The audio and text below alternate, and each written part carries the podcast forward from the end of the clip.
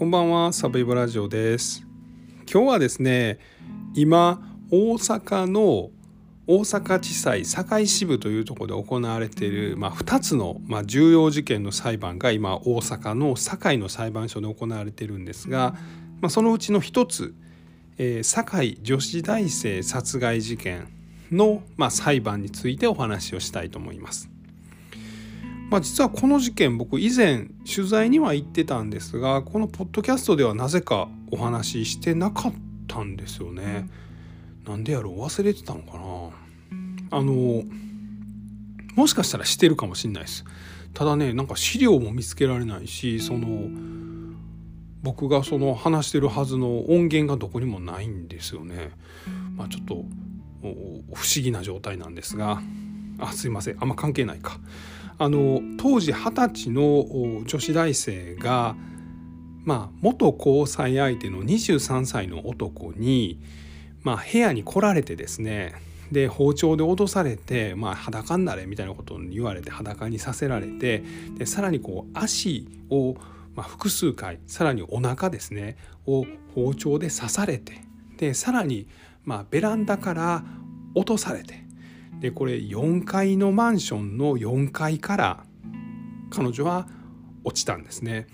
で肋骨と骨盤を骨折してまあうーってなってるところをですねタンタンタンタンタンタンタンと階段を包丁を持って追いかけてきたこの男に馬乗りになられて、まあ、胸をですね複数回刺されて、まあ、殺害されてしまったという、まあ、大変ひどい、まあ、殺人事件なんですね。でこの裁判が今大阪地裁の堺支部これまあ堺東にある裁判所なんですがここで行われてます。で実は同時に行われているのが同じく2022年の先の事件は8月に起こった事件なんですけど去年一昨年の8月なんですけどもう一個の事件が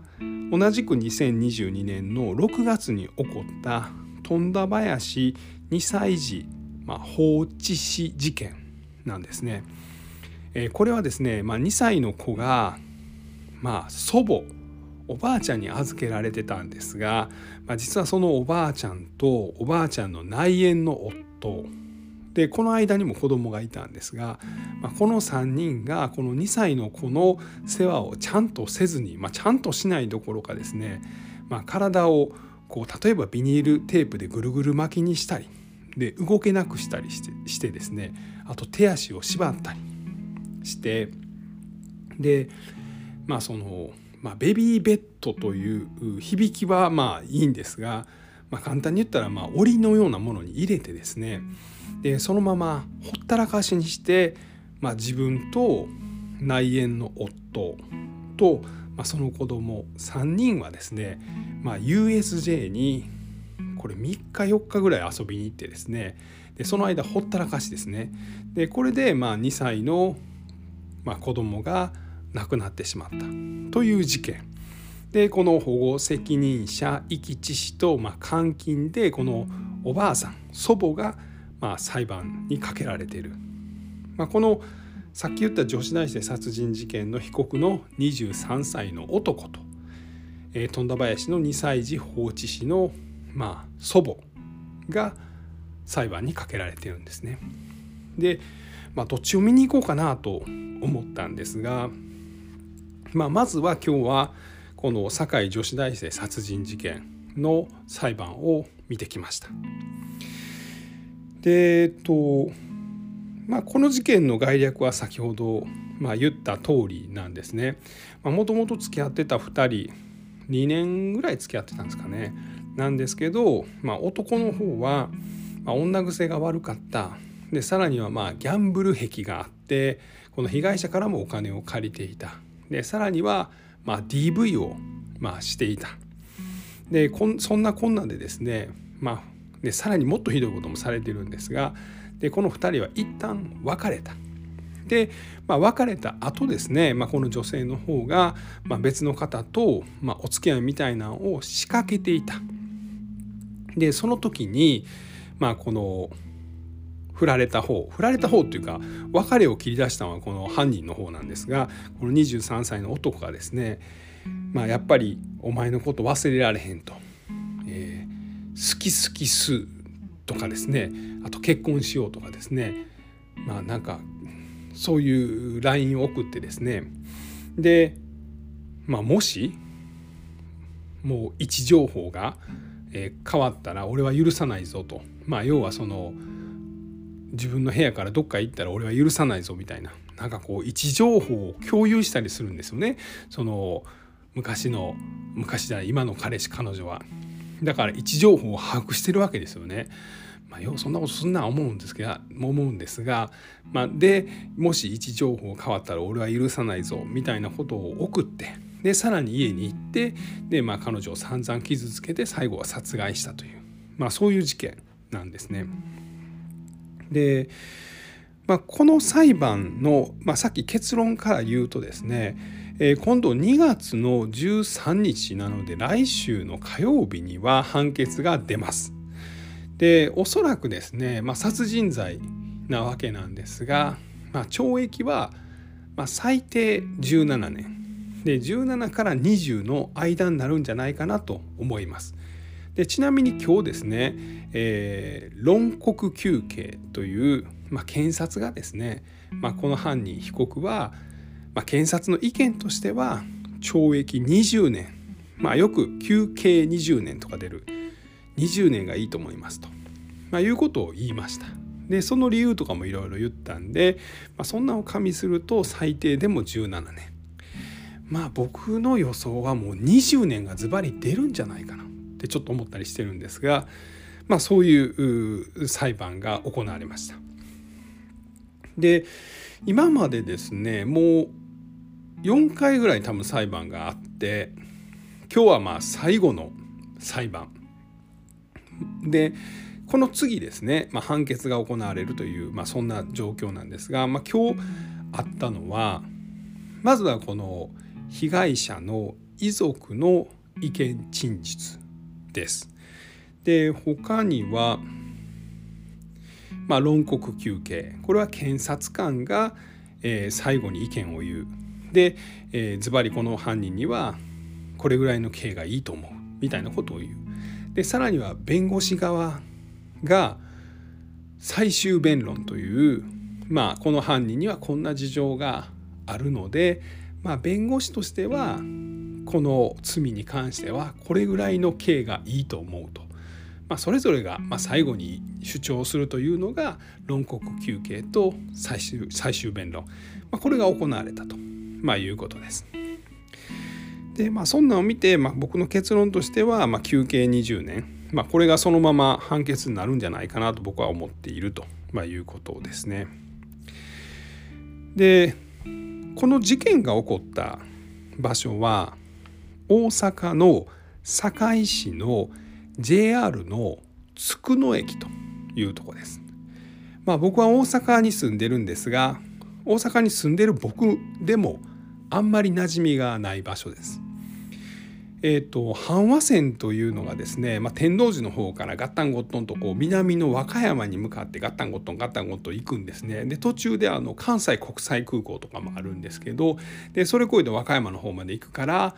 大阪の坂と和歌山の和で阪和線で、まあ、これねガタンゴトンガタンゴトン天王寺の方から行くとですね、まあ、JR の堺駅というのがあります。でここからまだガタンゴトンガタンゴトン行くとですね大鳥駅というのがあってでこの後はあの岸和田とかがあるんですけど大鳥の1個手前に津久野駅というのがあります。1個やったと思うんですけどね。でまああの堺の左の方海の方って感じの場所ですね。で実はこの辺りに、まあ、医療系の4年生大学がありましてですねでここに被害者二十歳の女の子は通ってました。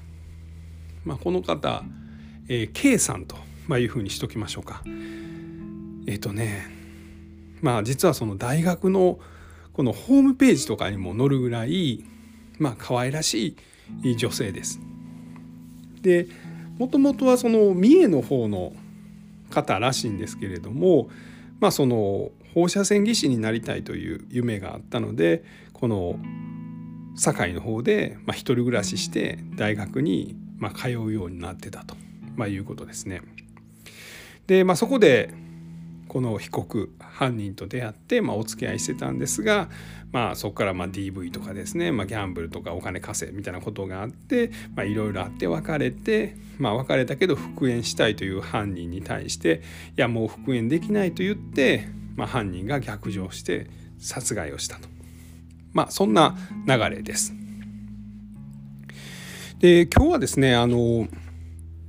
あちょっと待ってくださいね。えー、ごめんなさいごめんなさい。で今日はですねこの後その意見陳述これはま被害者遺族の意見陳述ですねお母さんと妹さんとお父さん、まあ、亡くなった女性の家族の、え、意見陳述が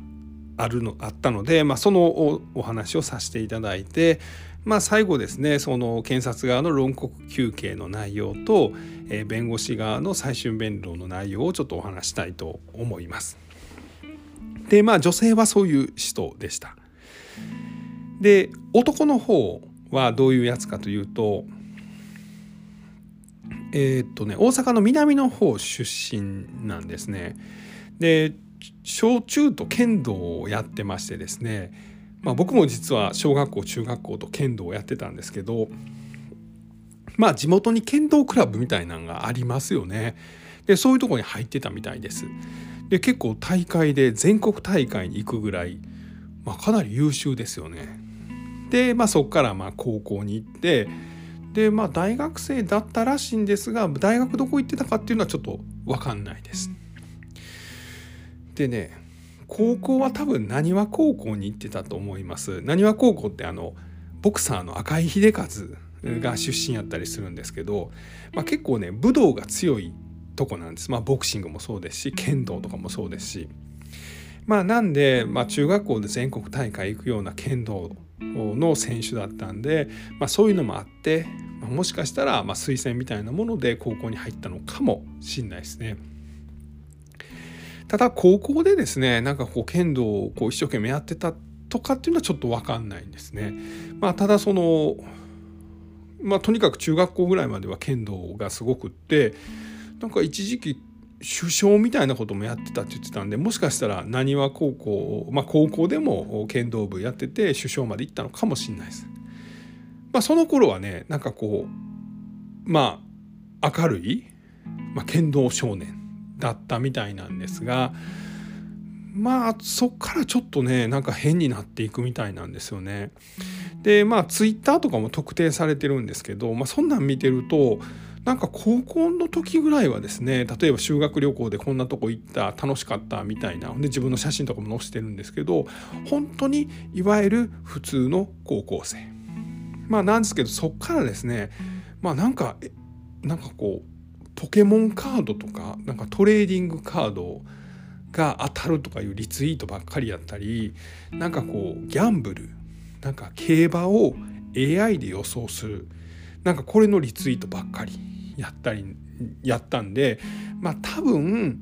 ギャンブルにはまってお金がなくてまあそういうなんかトレーディングカードが当たるみたいなキャンペーンに応募して、まあ、当たったら売るみたいな、まあ、そんなことをしてたのかなっていうのはちょっと想像できます。でまあその事件が起こってしまうんですよね。で僕この津久野駅の現場を見に行きました。これ事件があったのが2022年の8月26日で僕は9月ぐらいに見に行ってるんですがえっ、ー、とね駅から歩いて4分ぐらいのとこにあるマンション4階建て1階がね学習塾まあ塾でしたね。でまあ4階ですよね。まあ、当たり前ですけどこっから飛び降りたんかと女の子が。まあこれはもう死ぬ気やなというのは正直思いました。であのご遺族なんかはですね、まあ、あの飛び降りたって言ってるけど脅されて落とされたんちゃうかと、まあ、いうようなことも言ってます。ただこれに関してはそのもう事実を分かんのはですねまあ、犯人とまあ、亡くなった彼女しかいないのでこれに関してはわからないんですよね。ただ4階のベランダから彼女は落ちた。で落ちた場所はもうコンクリートです。まあ、僕行った時まだねちょっと血を掃除したけど掃除しきられへんような感じが残っていましたね。で花とかもいっぱいあの備えられていました。でそこに落ちた彼女で骨折もした骨盤と肋骨でその状態の彼女をですね階段でスタタタタタタタって包丁を持った男が追っかけてきてもう周りに人もいたんですが、まあ、胸を複数回刺してその中の傷はですね背中まで貫通してたということなんですよね。で、まあ、犯人はそれでそのまま警察に電話して警察を呼ぶ警察がやってくるで警察に「お前どうしたんや?」というふうに聞かれたら、まあ、こいつが浮気をしたから俺は殺したと。で心臓を貫いたと。でまあこいつを殺してまあ俺なんかももう生きてない方がいいと、まあ、自分も死ぬと、まあ、いうようなことを警察では証言しています。なんですけど、まあ、弁護士が接見しました、まあ、その後弁護士がつくわけですね、まあ、それはまあ当然なんですが弁護士がついた途端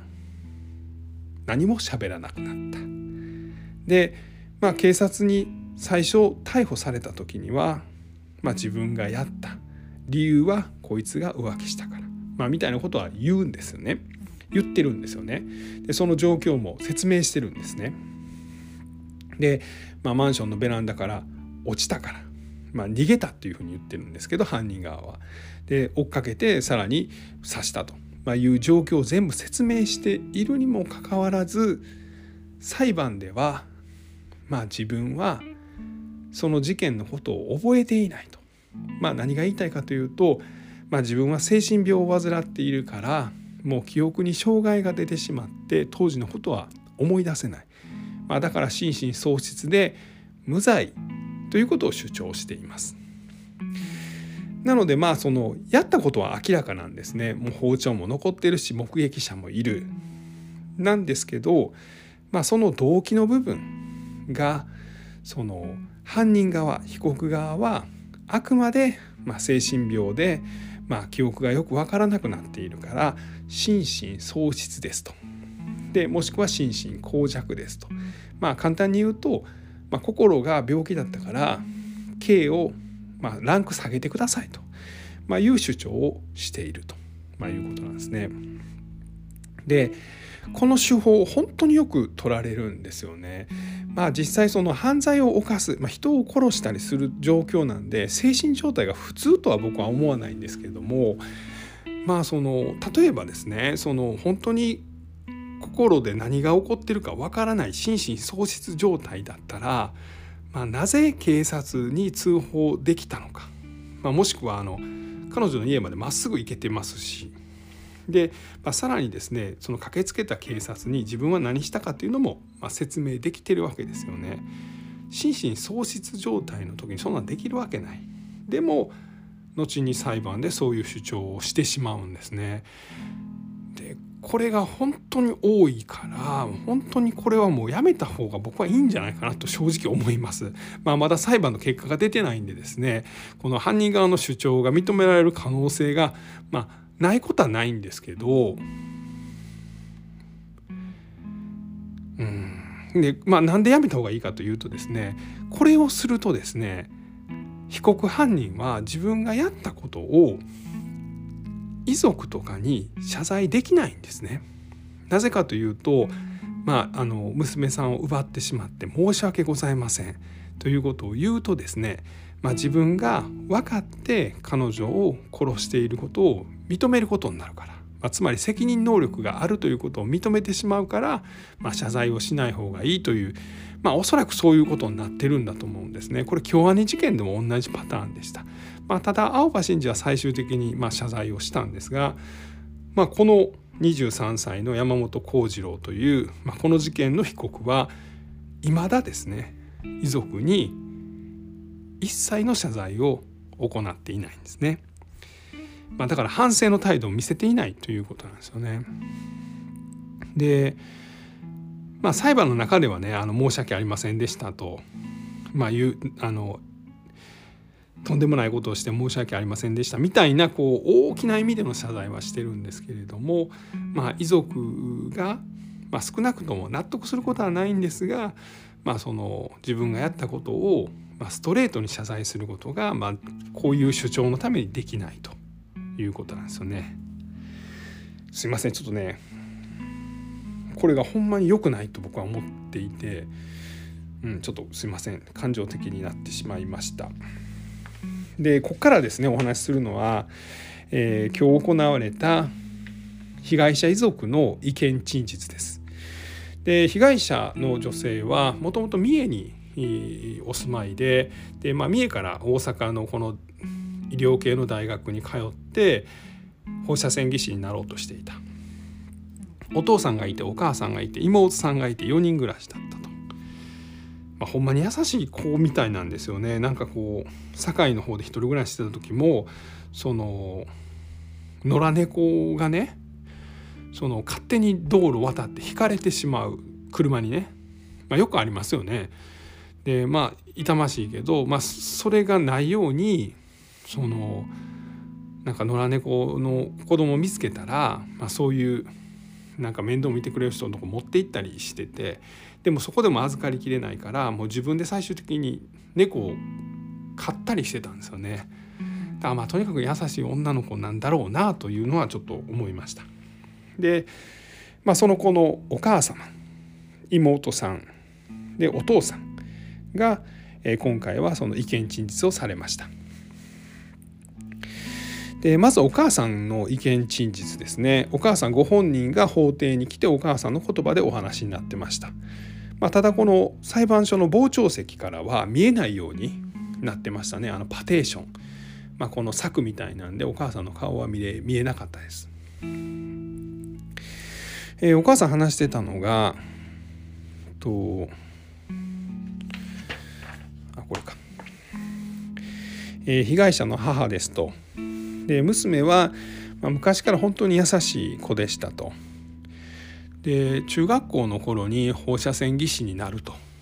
で、まあ、困った人を治療する、まあ、そういう仕事を志したのも、まあ、娘の優しい性格からなのかなと、いうふうに思いましたと。でまあずっと一緒に暮らしてたけれども大学で大阪の方に行ってから、まあ、たまに会うと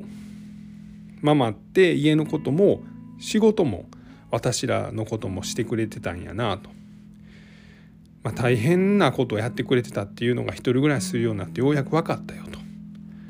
ママには感謝してると、まあ、いうようなことを言ってくれた時すごい嬉しかった。で私も早くあの仕事をするようになって、まあ、ママに旅行とかプレゼントしたいと、まあ、そんなことを言ってたそうです。で彼女はまあ20歳で亡くなったんですが二十歳の8月で亡くなってるんですが、まあ、1月にまあ成人式がありましたで実家の庭でですねママ一緒に写真撮ろうよと言って写真撮った時のことをすごい覚えてると。まあ、晴れ着を着てですねその、まあ、髪の毛をセットしてもらった娘はあ私の娘ってこんなに可愛いんだというのをお母さん驚いたそうです。その時のまあ写真が、まあ、一緒に写っている、まあ、最後の写真と、まあ、いうことですね。でお母さんがまあ言ってたのは私は娘を失ったけれども、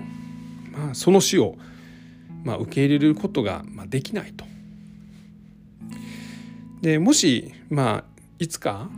受け入れる日が来るかもしれないけれども、まあ、それは間違いなく自分が、まあ、死ぬ時だと、まあ、いうようなことをおっしゃってました。まあ、つまり受け入れるということは、まあ、自分の命を、まあ、終わらしてしまうぐらい、まあ辛いことだと、まあ、いうようなことをおっしゃってましたね。で、えー、事件のあった2022年の8月26日にまあ、警察から電話かかってきて、まあ、その一目散でですね大阪の堺の方に行ったと。で娘は遺体の安置所で顔に布をかけられてたと。で警察の人から「お母さんお顔を確認してもらえませんか?」と、まあ、言われて、まあ、布を持つんですけど、まあ、どうしてもその布が取れない取って確認してくださいって言われるんですけど、まあ、取れなかったと。で警察の人がパッと、まあ、取ってくれたその顔を見た時に、まあ、最初に思ったのがこうまあ、彼女は傷だらけやったんですけど、まあ、やつれてるなと。まあ、つまりその辛い時期が長くてですね、まあ、頬がこけてたりとか顔色が悪くなってたりとか、まあ辛い時間を過ごしたんやなというふうに思ったと。でまあそれだけじゃなくて、まあ、彼女はまあ冷たくなってたで、まあ、もちろん体中傷だらけなんですね。で、まあ、自分の娘が、まあ、その傷だらけで、まあ、冷たくなってたと。ちょっと待ってくださいね。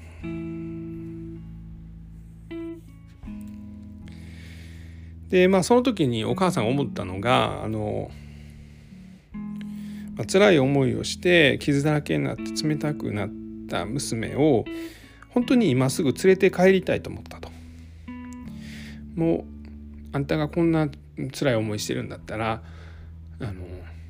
お母さんはもうすぐに連れて帰りたいと。でその連れて帰りたかったから、まあ、ちょっとその警察の人にちょっとなんかま迷惑をかけてしまったと。まあ、要はそこで泣き崩れて連れて帰りたいとまあ、いうことを警察の人に言って困らしてしまったと、ま、いうようなことをおっしゃってましたね。でその、まあ、もちろんその後部屋にも行ったと。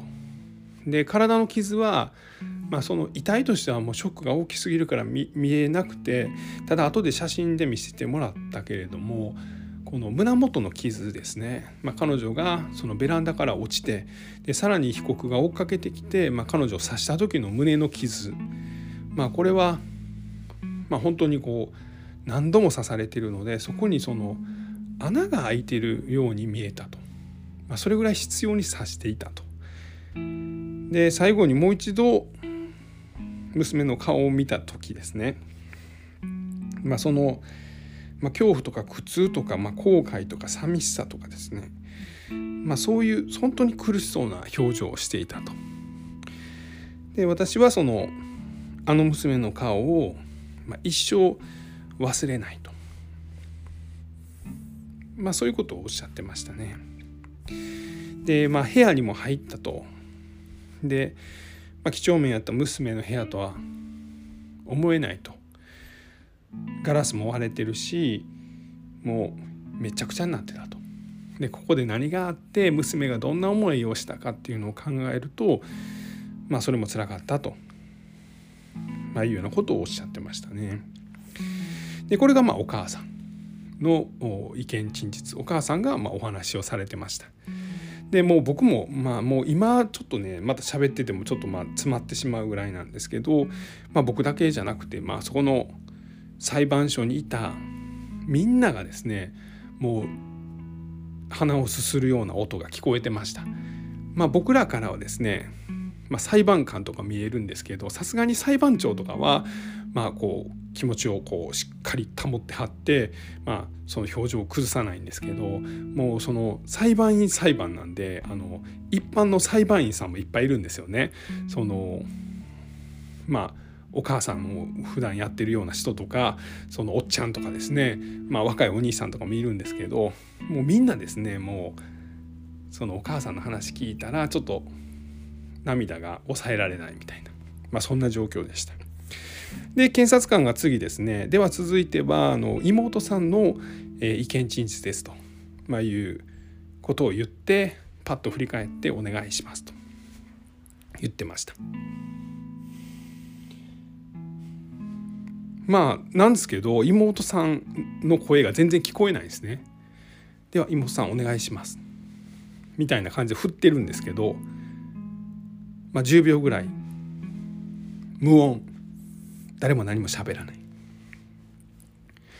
まあ、ちょっとこの法廷内が「えどないしたん?」みたいな空気感が一瞬出たんですけど、まあ、すぐみんなもう分かるんですよね。でまあその沈黙が10秒20秒もう30秒ぐらいになってくると、まあ、目の前の裁判員の人たちがもう泣き出すんですよね。でも泣き出すというかこう涙をこう拭ってる感じになるんですね。でその時にまあ傍聴席の僕らもですねこの裁判員たちが涙してるのを見てまあああなるほどと、まあ、妹さんはいて喋ろうとしてるんやけどもう涙でもう喋れない、まあ、みたいな、まあ、状況なんだろうなというのが、まあ、分かりました。まあ、それでもまあ妹さんはですねこう言葉を絞り出すようにまあ意見陳述をされてました。でまあ妹さんが言ってたのはあの、まあ、私はずっとお姉ちゃんが好きやったと。で、まあ、今日はお姉ちゃんのために来たと。まあ、もうお姉ちゃんのためやったら何でもできることは、まあ、やると、まあ、いうことを、まあ、私は決めたと、まあ、最初にまあそういうことを言ってありました。でこの妹さんはですねあの被害者のお姉さんとおそらく4つ違いなんですね。だからあのお姉さんが二十歳で亡くなった時にはおそらく16歳、まあ、高校生でした。でお姉ちゃんはまあずっとかっこよくてずっと優しかったと。なんかこの妹さんが小学校1年生の時にですね、まあ、学校でちょっとトラブルがあってで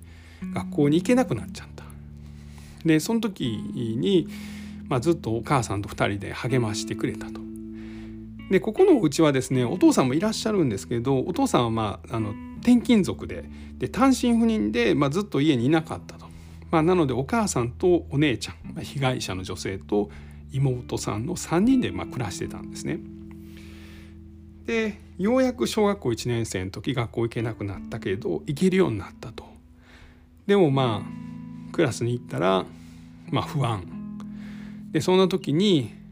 お姉ちゃんいるかなと思って廊下見たら、まあ、いつもお姉ちゃんがいたと。で私がお姉ちゃんと思って廊下を振り返ったらいつもお姉ちゃんがいると、まあ、それぐらいいつも私のこと気にしてくれたと、まあ、いうような話をしてました。でまあ4つ違いぐらいなんでね兄弟ってそうなるんですかね喧嘩しないんですよね多分4つぐらい離れてると。まあ僕はあの兄と2つぐらいなんで違いがまあもういつもですねまあ、喧嘩するんですがまあでも兄が強かったんでねもう支配されてたみたいな感じもありましたけどまあでも女性の4つ違いだと、まあ、お姉さんに憧れると、まあ、いうような気持ちがあるのかなというのは思いました。だからあの、まあ、妹さんが言うには私はずっとお姉ちゃんの真似をしてたと、まあ、服もそう。でなんかこう遊びとか。で学校もそう。高校もお姉ちゃんと一緒のとこに行ったとでお姉ちゃんは大学で大阪に行っちゃって寂しかったけど、まあ、いつも LINE 通話のビデオ通話をやってたと。で、まあ、あんまり寂しいって言うとお姉ちゃん心配するから、まあ、わざと平気なふりをしてましたと。まあ、そんな話されてましたね。で事件当日のお話もしてはりました。えー、2022年の8月の26日、まあ、警察から連絡があってお母さんはすぐに、まあ、三重から大阪に行った。でも妹さんは、まあ、一緒には行けないんですよね。で、まあ、まさかお姉ちゃんが死ぬわけないと思って、まあ、9月にこれ事件起こったのが8月なんですけど9月にお姉ちゃん帰ってきて、まあ、この三重のあのカフェかなんかに一緒に行く約束してたからまあ、お姉ちゃん9月に帰ってくるとお姉ちゃんが死ぬはずないと、まあ、いうのを声に出して、まあ、自分に何度も、まあ、言い聞かしていたと。まあ、そんな話されてましたね。でまあ妹さんがね途中で言っててすごい印象的やなと思ったのが、まあ、お姉ちゃんとの思い出はもう私はもう全部力に変えようと思ってる思いなんか思い出したらやっぱつ辛いけどもうそれも含めて全部私はそのお姉ちゃんの思い出を私自身が強く生きるための、まあ、力にすると、まあ、いうようなことを言ってましたね。であと犯人被告に対してはですね、まあ、妹さんなんで会ったことはありますよねと。私と喋ったことありますよねと。あの時に全然普通に喋ってましたよねとでだからきっとそのあなたは考え直すチャンスもいっぱいあったんやと思うと。なんかお姉ちゃんに包丁を突きつけてお姉ちゃんが怯えた顔をした時お姉ちゃんに切りつけてお姉ちゃんの血を見た時でお姉ちゃんがベランダから落ちてその音が聞こえた時。で包丁を持って階段を降りる時あなたは引き返す機会がたくさんあったはずなのに、まあ、どうしてお姉ちゃんの命を奪ったんですかと、まあ、いうような話はしてはりましたね。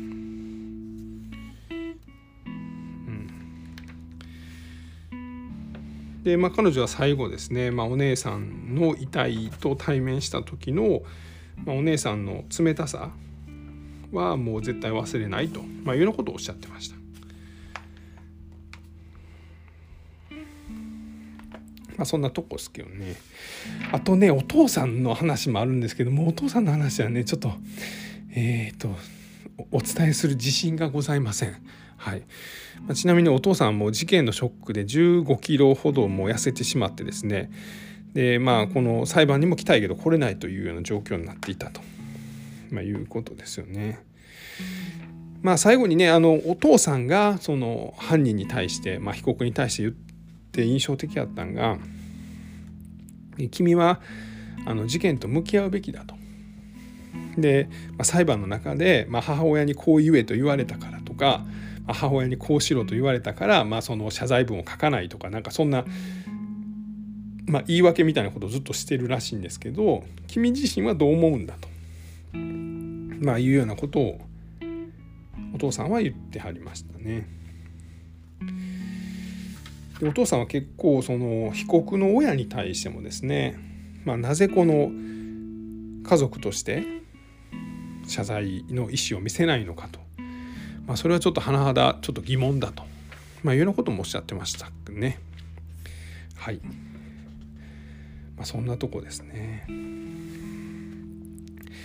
まあ、あの結論もあのだいぶ前半の方で言いました。えーと、裁判の中ではですねこの弁護側のお医者さんの精神鑑定と検察側のお医者さんの精神鑑定をしてます。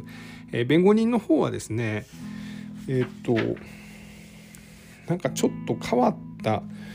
あの精神病のなんか話をしてましたけどねあんまり聞いたことのない何やったかな。ちょっと待ってくださいあ非定型性精神病と。